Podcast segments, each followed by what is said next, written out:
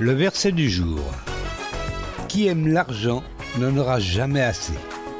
Et qui se complaît dans l'abondance ne sera jamais satisfait de ses revenus.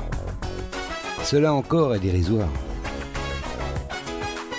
Ecclésiaste chapitre 5 verset 9 dans la Bible du Sommeur.